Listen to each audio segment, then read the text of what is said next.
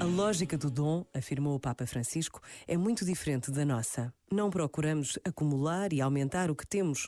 Jesus, pelo contrário, pede que demos, que diminuamos. Nós gostamos de somar. Agradam-nos as adições. A Jesus agradam as subtrações, o tirar algo para dar aos outros.